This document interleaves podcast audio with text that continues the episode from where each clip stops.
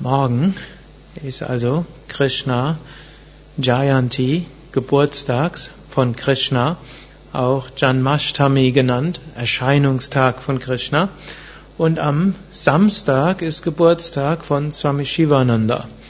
Also zwei besondere Feiertage in einer Woche.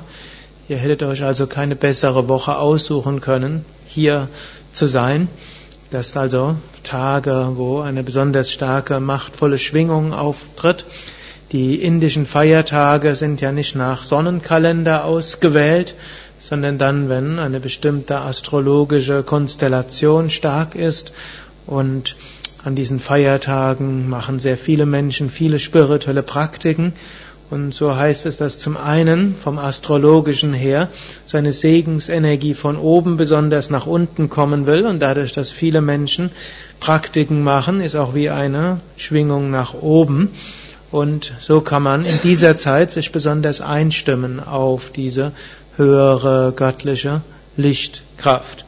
Und so wirken dann selbst die ganz normalen Praktiken, selbst Asana, Pranayama, Tiefenentspannung, noch etwas mehr als wenn man das nicht machen würde.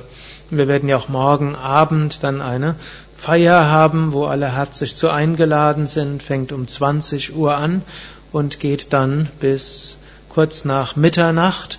Krishna ist wie die meisten Inkarnationen, Manifestationen Gottes um Mitternacht geboren. Hm? Krishna Mitternacht geboren, Buddha wurde Mitternacht geboren, Jesus wurde Mitternacht geboren und da steckt auch immer eine Symbolik dorthinter. Hm?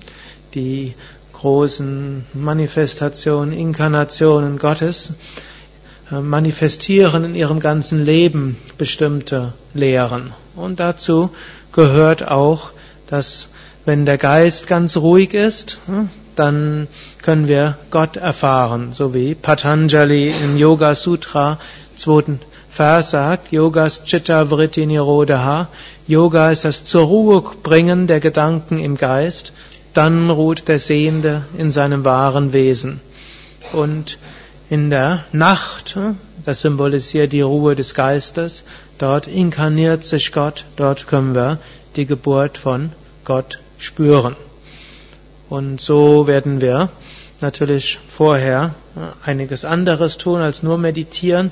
Wir werden, gut, wir werden beginnen mit Meditation, Mantra singen, anschließend wird es eine Puja geben, Verehrungsritual, wir werden viel singen, ich werde einige Geschichten über Krishna erzählen. Und dann gehen wir eben in der Meditation ganz nach innen oder nach oben, wie auch immer man das bezeichnen will, um so die Geburt von Krishna in uns nochmals zu erfahren verschiedene Aspekte Gottes verkörpern auch Verschiedenes und ich werde natürlich dort morgen Abend sehr viel auch drüber sprechen. Krishna gilt besonders als der Aspekt der Lebensfreude und der Aspekt auch von Liebe, von Hingabe und dass man Weisheit erlangt und die höchste Erkenntnis durch Liebe und Freude im Alltag.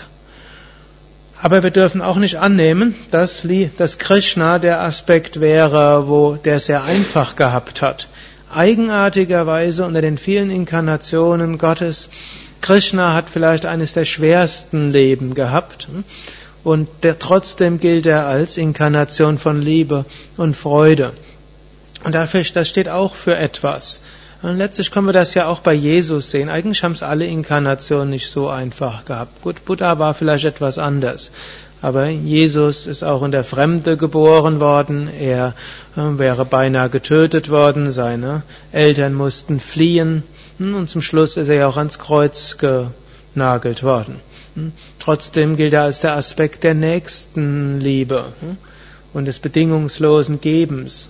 Und Krishna wurde auch in einem Gefängnis geboren. Er musste, eine, er musste auch fliehen. Sogar seine Eltern mussten ihn abgeben, damit er, damit sie das Leben von Krishna gerettet haben.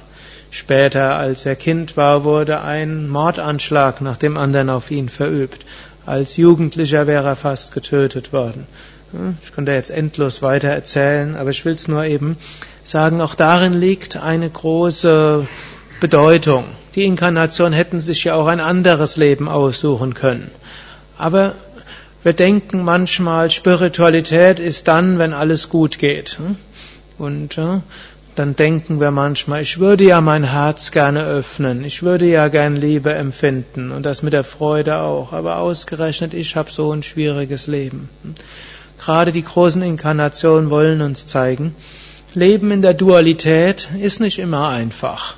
Und vermutlich hat, haben die meisten der Anwesenden ein erheblich einfacheres Leben als Krishna.